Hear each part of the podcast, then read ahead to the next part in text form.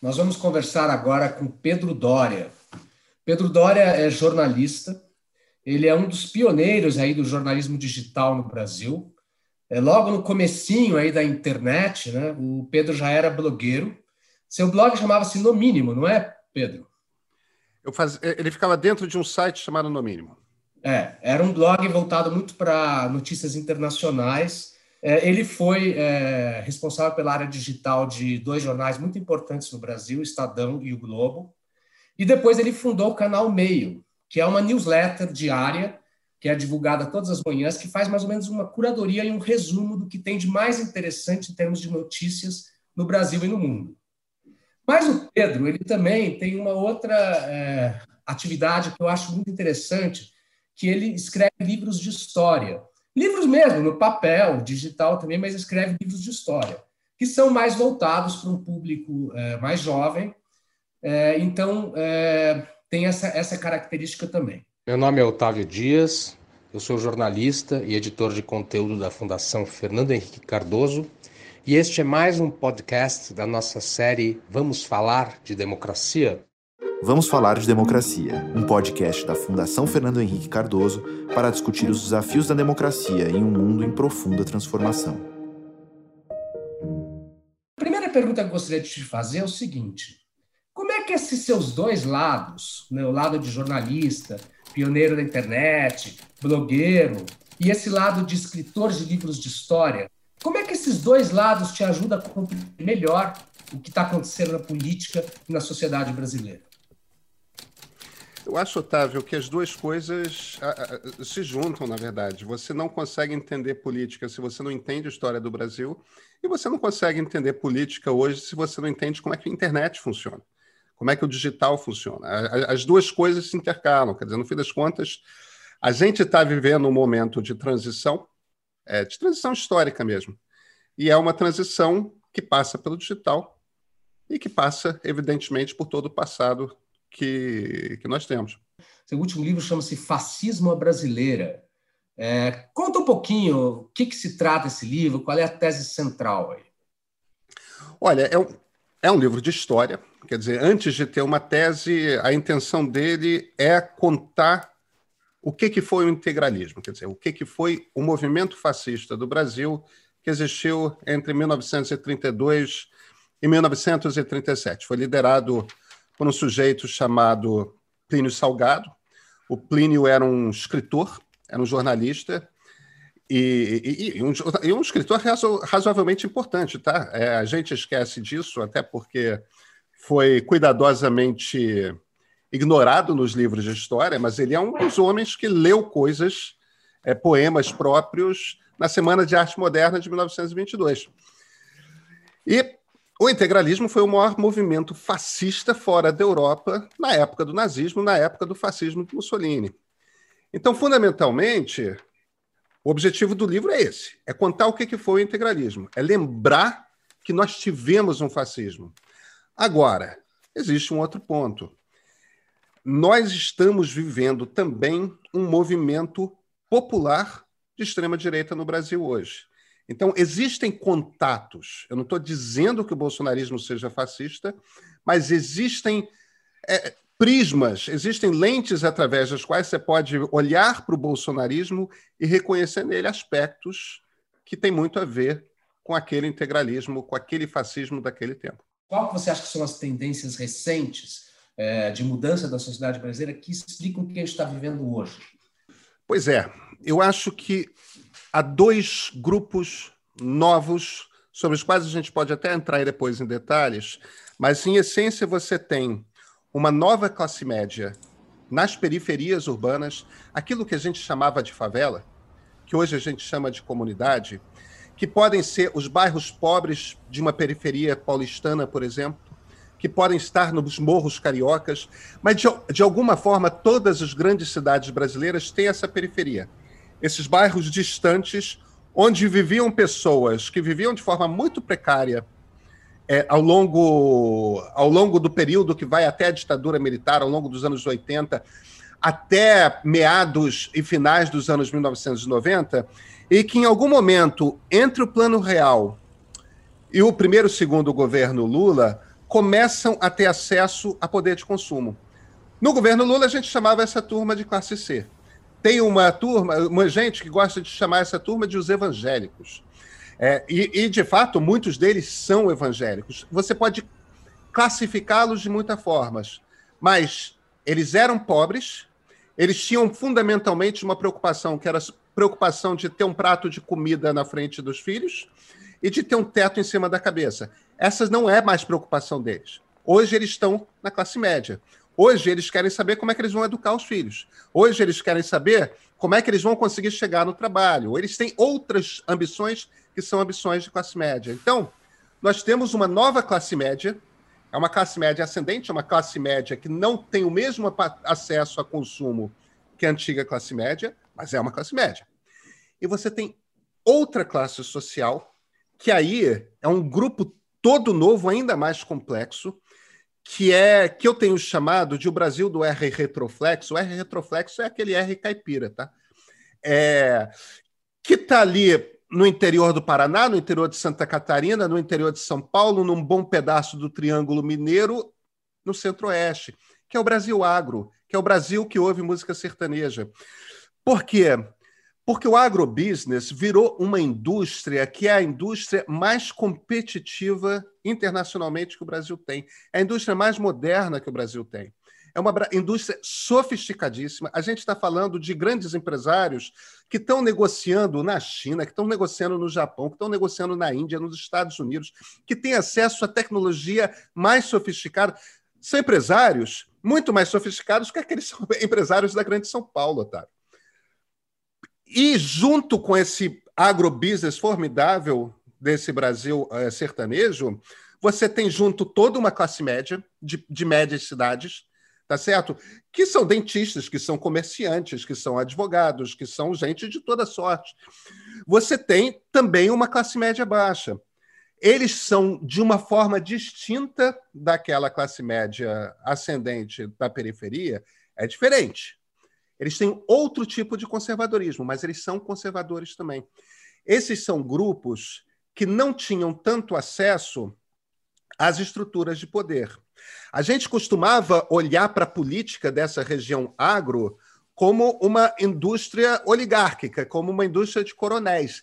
Não é mais oligárquica.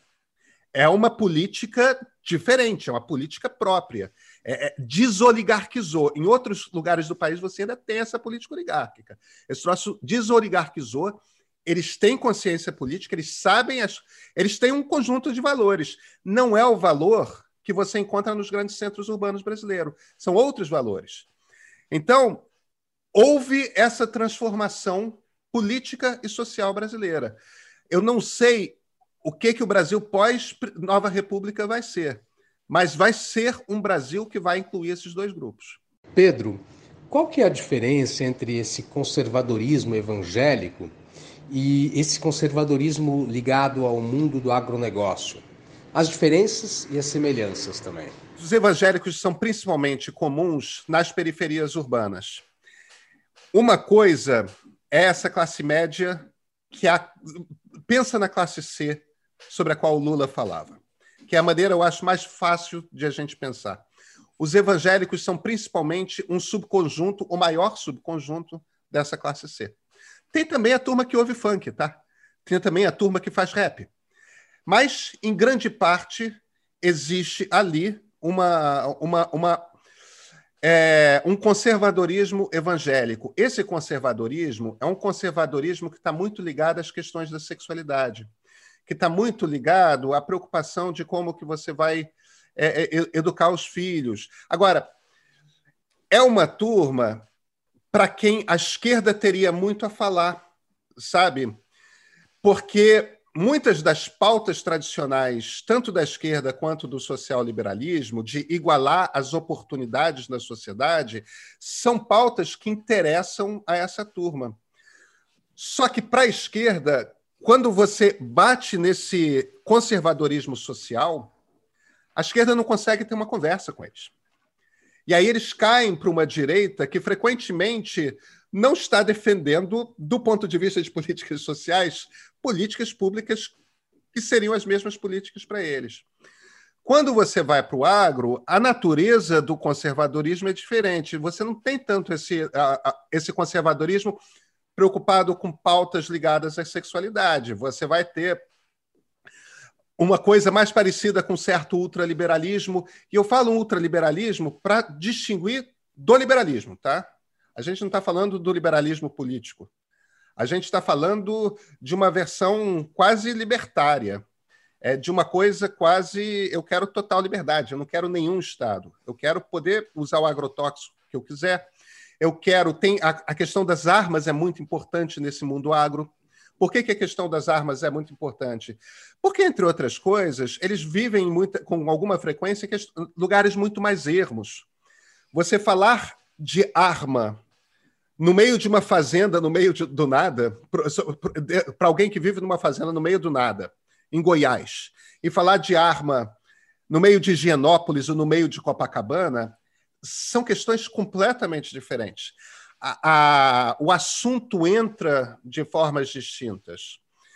Então, a preocupação com uma total desregulação da economia, que é uma pauta muito cara ao mundo agro, não passa como preocupação nessa periferia urbana. Percebe que são formas diferentes de você ser conservador? Isso não tem nada a ver com o típico liberalismo urbano, que é um liberalismo político, mais preocupado com igualdade de direitos, com a questão dos direitos individuais, é, é muito preocupado com liberdade de cada um poder ser o seu melhor, etc. É, mas com a presença de um Estado de direito, com regras, com regulações, leis, etc. Né? na, nas últimas eleições, né, é, em 2018, houve uma. Esses diferentes novos eleitorados aí se uniram em torno ali da candidatura Bolsonaro, né, por diferentes razões, mas eles se uniram em torno dessa candidatura, o que, o que explica, de certa maneira, a vitória dele. Né. É, e, na sua opinião, é, essa, essas, novas, essas novas tendências vieram para ficar, né? E você diz que isso é, é democracia. A democracia está tá acontecendo. Né? Às vezes a gente fica é, achando que, que o Brasil aí vive um momento muito complicado, e de fato vive, mas a democracia funcionando também. Né?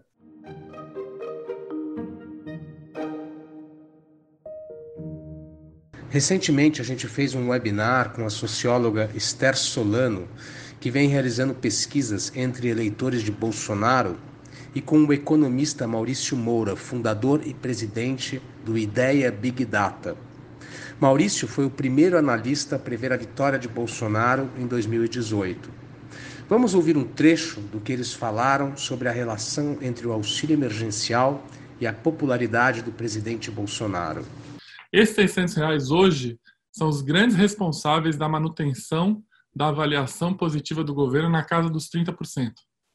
É, e vou explicar o que aconteceu. Houve uma, houve uma troca dos lavajatistas que saíram, deixaram de apoiar e passou a apoiar um grupo que nunca tinha apoiado o Bolsonaro, inclusive não tinha votado no Bolsonaro, que são pessoas de renda mais baixa, que a gente classifica com a classe D e E, de cidades pequenas e médias do Brasil. No interior do Brasil, nas cidades pequenas e médias, não, não na, na, na periferia, não, não nas capitais. Oito em cada dez pesquisados dizem ou acham que essa ajuda emergencial é permanente a expectativa dessas pessoas, que são pessoas simples, que passaram a consumir mais, é que esses 600 reais é, seja, já faça parte da, da, da, da renda futura dessas pessoas. Esse auxílio emergencial, dessa renda emergencial, é um fator que pode se transformar, sim, numa fonte de avaliação positiva de Bolsonaro. Como você vê isso aí? Você acha que, que de fato, isso é, é fundamental? Hoje ainda é cedo para dizer. Não, eu acho que é, eu acho que é fundamental, sim. É, tem, tem alguns motivos é, para isso. É, quais são as questões que estão em jogo aí?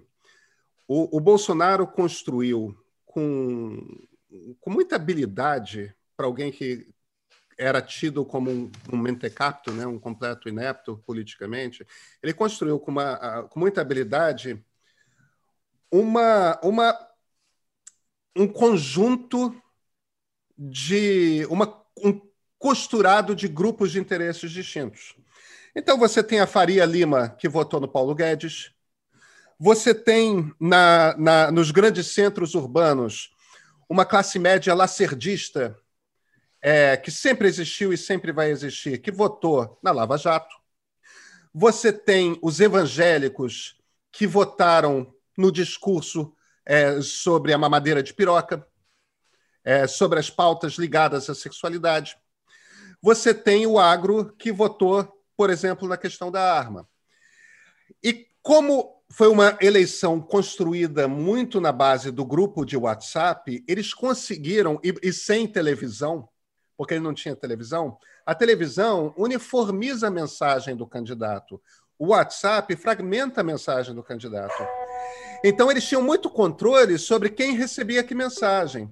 O evangélico na periferia recebia as mensagens voltadas para os grupos de WhatsApp de evangélicos. Então, cada, cada grupo votou num Bolsonaro diferente, percebe?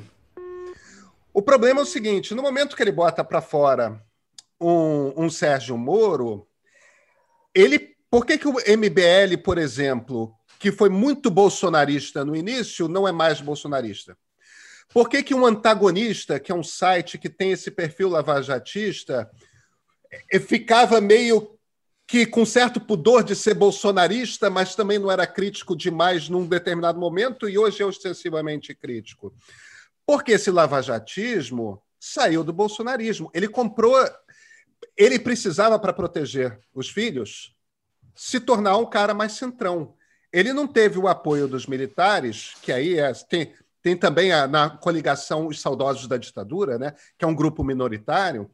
Ele não teve o apoio dos militares para dar um golpe militar. O exército não quer saber disso. Então ele teve que fazer uma coligação com o Centrão.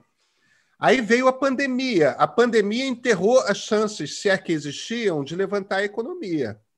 Então, de repente, ele percebeu nesse auxílio emergencial o surgimento de um tipo de eleitor que ele não tinha, que era um eleitor que o Lula tem. Que é aquele eleitor, principalmente no Nordeste, que o Lula conseguiu construir a partir do primeiro mandato dele, não só com Bolsa Família, mas com uma série de políticas que são políticas que o PT sempre defendeu que justiça seja feita. O PSDB também defendia. É, que são políticas de políticas sociais mesmo, entendeu? De levar água ao Nordeste, de, de, de agitar as pequenas economias de lugares muito pobres do país, etc. Pois bem, quando esse auxílio é, social de emergência surge, ele descobriu aquele eleitorado novo dele ali. E aquele eleitorado novo compensou as perdas que ele teve. O problema é que no momento que ele, ele descobre esse eleitorado, isso entra em choque com as políticas ultraliberais econômicas do Paulo Guedes. Ele vai ter de fazer uma escolha. Agora, veja, isso vai ser às custas, provavelmente, também desse Brasil agro, tá? É, acho que o Brasil evangélico ele consegue manter. O Brasil agro, mais difícil. Se a segunda parte do mandato dele, os últimos dois anos do primeiro mandato, né, forem mais populistas, ele pode correr o risco também de perder o apoio dessa classe média urbana, é, que, que quer um que classe... menos Estado e tal. A classe média urbana lacerdista ele já perdeu. É, isso as pesquisas mostram claramente. O Brasil Agro, você tem dois. Você tem um que é mais primitivo e que gosta daquela coisa Ricardo Salles, botando fogo na Amazônia, no Pantanal, etc. Agora, o Naco Rico desse Brasil Agro está preocupadíssimo com isso, que é o, o, Naco que não é representado pelo Ricardo Salles, é representado pela Tereza Cristina no Ministério da, da Agricultura. Esse Brasil Agro está olhando para as eleições americanas numa eventual administração democrata, olha para a Europa, olha para os Estados Unidos, olha para a China, vai dar problema. Entendeu? Vai dar problema para as exportações brasileiras. Isso quer dizer problema direto no negócio do Brasil Agro. Então, ele tem um problema na turma do dinheiro do Brasil Agro, ele tem um problema na Faria Lima, que é, digamos, a classe média e os ricos guedistas dos centros urbanos, e ele já perdeu a classe média lacerdista.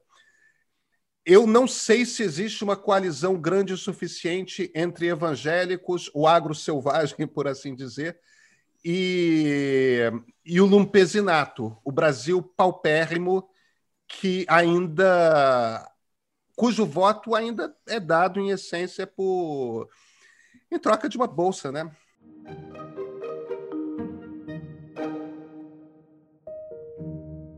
Vamos ouvir agora um trecho da fala da socióloga Esther Solano sobre a gestão Bolsonaro durante a pandemia. A própria Covid-19 também pode se transformar numa fortaleza para o Bolsonaro. Porque, vejam bem, eh, nessa população mais empobrecida, que é a que eu mais pesquiso, a dicotomia que o Bolsonaro conseguiu colocar de vida versus economia reverberou e ecoou muito bem. Então, o que, que as pessoas falam para mim? Vejam bem que paradoxo. Professora, a gente não gosta da gestão de Bolsonaro da pandemia, ela fica negando a importância da pandemia. Mas, por outro lado, confinamento, isolamento social não é um direito, é um privilégio da classe média alta. A gente que é pobre não tem esse direito. Portanto, a gente gosta que o Bolsonaro nos deixe sair para trabalhar, porque se a gente não puder sair para trabalhar, a gente morria em casa.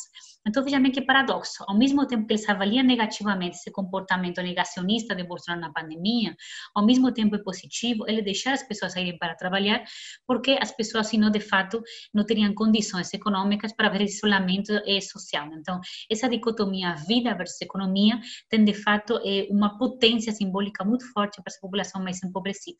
Uma outra coisa interessante que a Esther Solano e o Maurício trouxeram para a gente, é que não há dúvida de que tem um lado negativo na maneira como o, o Bolsonaro geriu a pandemia. Né? Tem muita gente que vê ele como o, o presidente que não deu atenção devida, que, que não foi solidário com os mortos e com as famílias dos mortos e tal. Mas também tem é, muita gente que vê ele como a pessoa que defendeu é, a necessidade de, da, da, economia continuar, das pessoas saírem para trabalhar e tal. Quer dizer, forta... hoje em dia ele tem uma fraqueza, mas que pode se tornar uma fortaleza também. Você acha que isso já está acontecendo? Quer dizer, ele está ganhando essa narrativa é, da pandemia, pelo menos para uma parte significativa da população? Otávio, eu acho que a gente não tem indício disso nem nas pesquisas, nem nas eleições municipais. Você vê, por exemplo, em São Paulo, um candidato como Bruno Covas. Quem que estaria preocupado, quem que estaria ligado a, a, a um discurso como esse? É, pequenos empresários, médios empresários, que são os mais afetados, é, evidentemente, no momento que todo mundo vai para casa. É, o fato de, nas pesquisas, um Bruno Covas estar liderando em São Paulo me, e, e, um Celso Russomano está lutando para se manter, que é o candidato que tem o apoio do Bolsonaro, está lutando para se manter como segundo colocado, brincando com, com um cara como Guilherme Boulos. Para mim, isso é indício de que numa cidade como São Paulo, por exemplo, esse discurso, entre aspas, anti-João Dória, não parece ter colado. Isso não quer dizer que esse voto não exista, mas talvez seja um voto que o Bolsonaro já tinha, sabe?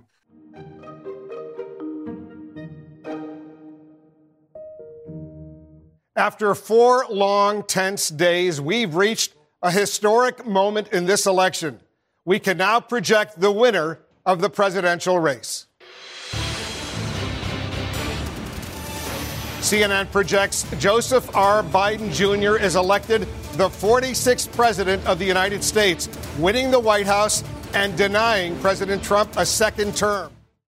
Pedro, eu gostaria que você falasse um pouco sobre a eleição americana. Né? Hoje é dia 6 de novembro, quando a gente está gravando essa conversa, três dias depois da eleição. Que efeitos eh, essa vitória aí pode ter no Brasil? É, evidentemente que a gente vai ter de esperar para saber qual o resultado. E, e, e, o resultado, eu não digo é apenas a eleição presidencial, não, tá? Tem uma questão chave aí que é o que, que vai acontecer no Senado. Por que no Senado? No Senado, nesse momento agora, que é amanhã de 6 de novembro, tem três cadeiras no Senado que estão em aberto. São duas cadeiras na Geórgia. Essas duas cadeiras, a gente sabe que uma vai para o segundo turno, entre candidato republicano contra candidato democrata, e a segunda possivelmente vai para o segundo turno. Então a gente está falando de duas cadeiras que vão uma em dezembro e a outra em janeiro para o segundo turno. E está pendurada a cadeira do Alasca. Por que, que isso é chave? Se por um acaso o, o Senado americano fica 50 democratas, 50 republicanos, ou 51 democratas, 49 republicanos, ou 51 republicanos e 49 democratas, isso faz diferença. Se for meio a meio, a vice-presidente Kamala Harris vai ser a presidente do Senado, os democratas dominam o Senado. Se tem vantagem para os democratas, então, aí os democratas mandam no Congresso e mandam na Casa Branca. Joe Biden vai fazer o que quiser. Isso quer dizer, inclusive, políticas ambientais profundamente arrojadas.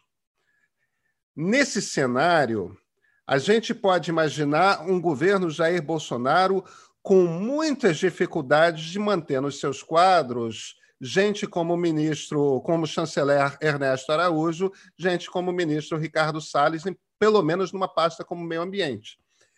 É, a gente está falando de um governo Bolsonaro isolado no mundo. E aí tem um outro aspecto que a gente não consegue muito avaliar, esse é o segundo aspecto, que é como é que o eleitor bolsonarista, não só aquele fidelíssimo, né?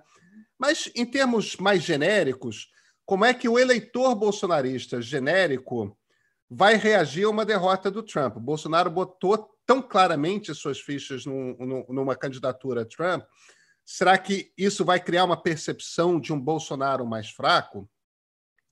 Pois bem, o que a gente percebe do Bolsonaro é o seguinte: Bolsonaro é um político que se adapta com muita facilidade a mudanças de cenário. A gente viu isso com. A gente viu aquele Bolsonaro golpista mudar o discurso e se adaptar ao centrão aquele, é, aquele Bolsonaro lavajatista parar com esse negócio de anticorrupção. Ou seja, não é difícil imaginar um Bolsonaro se adaptando ao cenário Congresso mais Casa Branca Democratas. Só que é muito difícil imaginar aqueles bolsominions de redes sociais se curvando a um Bolsonaro que muda o discurso para os americanos, porque eles exigem aquele discurso de ataque ao globalismo, de ataque a, a, a aquele discurso iconoclasta de o, o Ocidente está sob ataque. Eles vão querer que o Brasil se feche ao mundo como uma cidadela para defender os valores ocidentais medievais que, como eles imaginam lá na, na cabeça deles. Quer dizer, Aí a gente já está falando de um Bolsonaro que perde o núcleo forte da sua defesa nas redes sociais. Como é que ele se vira com isso? É difícil imaginar. É, é, é, é um, ele vai precisar dançar muito para conseguir se reorganizar. Certamente é um Bolsonaro muito mais fraco. Agora, se por um acaso o Biden ganha a eleição e, no entanto, o Senado se mantém republicano, ou com 51 ou 52 cadeiras para o Partido Republicano, aí vamos ver um Biden bem mais centrista, bem mais moderado. Ele vai continuar dando problemas para o Brasil. Mas eu não estou tentando sugerir aqui que o Senado republicano vai estar preocupado com os destinos de Jair Bolsonaro, não, tá? Porque ele não vai estar. Agora, o Biden vai ter mais problemas e essa oportunidade de transformar o Brasil num símbolo para acalmar a esquerda do Partido Democrata, ele não vai precisar tanto disso. As preocupações políticas internas dele são outras. Então, talvez seja o cenário ideal para o Bolsonaro se fortalecer politicamente. Ou seja, a gente só vai saber de fato como é que que cenário é, os Estados Unidos vão nos oferecer lá por janeiro, por fevereiro?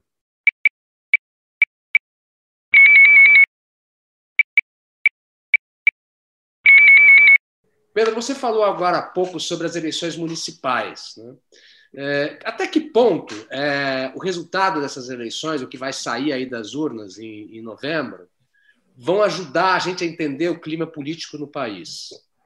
A maior preocupação que a gente precisa ter nessas eleições municipais é a seguinte: o Bolsonaro até andou flertando com alguns candidatos, né? Você mais notadamente tem Celso Russomano e Marcelo Crivella, né, em São Paulo e no Rio de Janeiro, que são os dois candidatos da Igreja Universal. É, e, e faz algum sentido para ele. Mas o Bolsonaro não tem de fato os seus candidatos. Quer dizer, não dá para dizer que Bolsonaro sairá derrotado se esses dois se esses dois candidatos saírem derrotados. E como a gente tem uma estrutura constitucional no Brasil que faz com que os prefeitos necessitem do apoio federal, algum tipo de malha de apoio, pelo menos no primeiro ano, é, Bolsonaro vai ter. A questão é a seguinte: como é que o desenho dos partidos fica para uma aliança para o futuro? O que, que é interessante? Qual força que o Partido dos Trabalhadores sai dessa eleição? Qual é a força que o PSDB sai dessa eleição? O que é muito interessante aí nesse jogo? Qual é a força que o DEM sai dessa eleição? Pode ser que o DEM saia muito forte dessa eleição. Entendeu?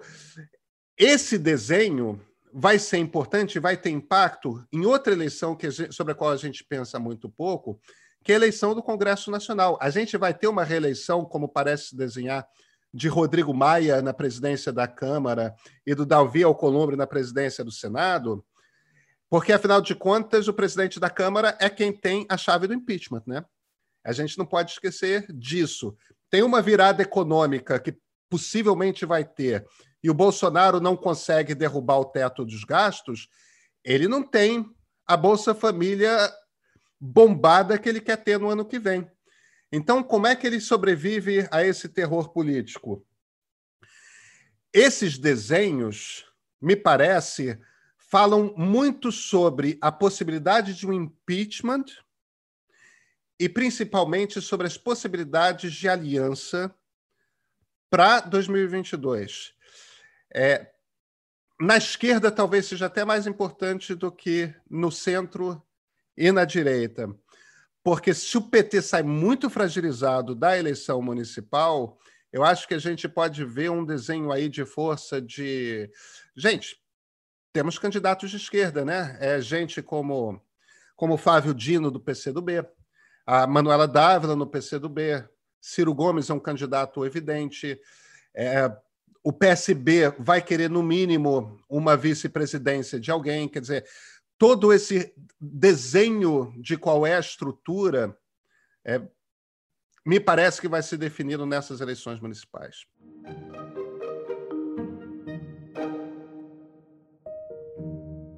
Qual a sua percepção em relação à democracia no Brasil? Você está mais otimista ou mais pessimista?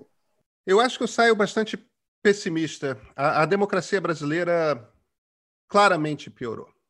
É, é que para muitas pessoas, a percepção de que o golpismo explícito do Bolsonaro saiu do jogo faz parecer de que nós saímos de um risco iminente e, e por isso está tudo bem. Na verdade, eu acho que havia menor risco de um golpe de Estado.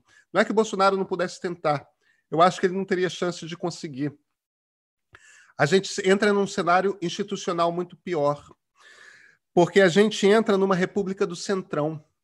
Quer dizer, a gente vai para um, para um Congresso Nacional cada vez mais deteriorado, de pior qualidade, um Congresso que, que, que trabalha apenas pelos seus interesses próprios, por uma política que é uma política cujo único interesse é aquela cartelização da reeleição daquele grupo e do aumento daquele grupo. Você, você perde um debate sobre os interesses nacionais que você tinha quando havia, por exemplo, aquela antiga polarização entre PT e PSDB. Então, isso faz muita falta. Isso, essa deterioração institucional do debate público piora muito. A gente percebe agora como que o Supremo Tribunal Federal piorou a gente chegou a um ponto no Supremo em que todos os ministros saem tomando decisões monocráticas e, e não tem mais nenhum tipo de coerência nas decisões do Supremo. É, é, em essência, uma roleta de, dependendo do ministro em que quem vai cair a mão de uma determinada liminar, pode ir para um lado e pode ir para o outro. É cada vez mais é esse jogo e, e é o centrão que está definindo que ministros vão ser escolhidos. As pessoas tinham medo de do ministro terrivelmente evangélico. É, é, talvez ele fosse melhor do que um ministro que é um ministro do centrão, que é essa coisa de o ministro que trabalha com a troca de favores, o ministro fisiológico. Todo ganho institucional que nós tivemos de fato ao longo da nova república parece estar sendo posto em na perspectiva de uma derrota, sabe? É uma perda muito grande. Agora, eu chamaria a atenção de uma outra coisa. Isso pode ser recuperado porque existem movimentos interessantes. É, primeiro, você tem nesse Partido Novo uma tentativa de criar um partido liberal que foi completamente desastrada, se tornou, na verdade, um partido de sustentação do bolsonarismo. Por outro lado, se você começa a olhar para as lideranças, não para não para os porões, tá? mas para as lideranças do DEM, começa a aparecer ali um partido liberal de direita com lideranças políticas que parecem ter alguma consistência. Tá? Antônio Carlos Magalhães Neto não é Antônio Carlos Magalhães. É, o Mandetta tem uma consistência. Ronaldo Caiado não é o Ronaldo Caiado da juventude. Rodrigo Maia. É, o DEM está ficando interessante. Assim como Cidadania começa a ter um perfil parlamentar de um partido liberal de esquerda que a rede poderia ter sido, não conseguiu se formar como partido. E, de repente, a, a, o Cidadania está começando a se formar. O, o PT está se enfraquecendo muito, mas algum partido de esquerda certamente nós teremos. Falta esse partido conservador nessa, nessa, nessa Liga Brasileira. Nós não temos um bom partido conservador. E tem essas instituições todas, né? É, esses vários grupos, agora, Renova BR, é, é, é RAPS, que são, que são esses grupos que, em essência, tem a preocupação de botar prefeitos em contato com prefeitos, de preparar candidatos a vereador, a deputados, de, de botar experiências de administração espalhadas pelo Brasil em comunicação. Quer dizer, é uma coisa que os americanos chamam de grassroots, né? aquilo que vem de baixo. Isso me parece, isso me enche de otimismo, porque esse tipo de contato que jamais foi estimulado, esse troço pode dar certo. Então, no topo, na prática, quando a gente olha para o que está acontecendo no estado, no estado brasileiro, me parece que nós estamos perdendo qualidade da nossa democracia a olhos vistos, muito rapidamente e, e, e de uma maneira apavorante. Agora, quando a gente olha um pouco mais para a visão periférica, tem vários movimentos que me parecem interessantes e que num pós-bolsonarismo podem nos trazer esperanças. Última pergunta, Pedro. A gente costuma pedir para os nossos entrevistados aqui desse podcast, vamos falar sobre democracia, para dar uma dica de leitura que ajude as pessoas a entender o que está acontecendo no Brasil ou no mundo. O que, que você pode nos sugerir aí? Olha, tem muitos livros que são tão falados que, que eu acho que às vezes nem vale citar muito, porque são um pouco pingar no molhado. Mas deixa eu citá-los, porque é um reforço, né? Que é o porquê do Steven Levitsky, o porquê eh, como as democracias morrem. Tem o da Patrícia Campos Melo, A Máquina do Ódio, e tem o recém-lançado da Ilona Zabo, A Defesa do Espaço Cívico. Mas tem um livro de um cientista político americano chamado Yusha, na verdade alemão, mas que mora nos Estados Unidos, chamado Yusha Monk, é, que se chama O Povo contra a Democracia. Esse é um grande livro, ele é comentado, tá? Mas ele não é tão falado quanto ele mereceria ser falado, e eu acho que dá um panorama de como que coisas como Jair Bolsonaro acontecem.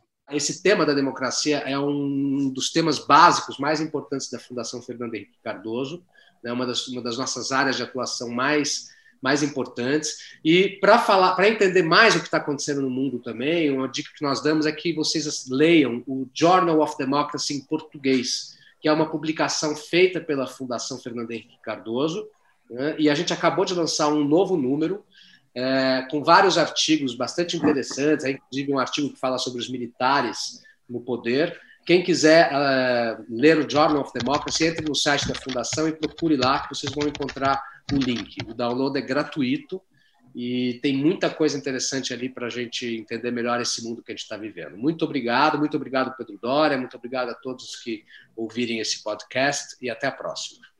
Vamos falar de democracia, um podcast da Fundação FHC para discutir os desafios da democracia em um mundo em profunda transformação.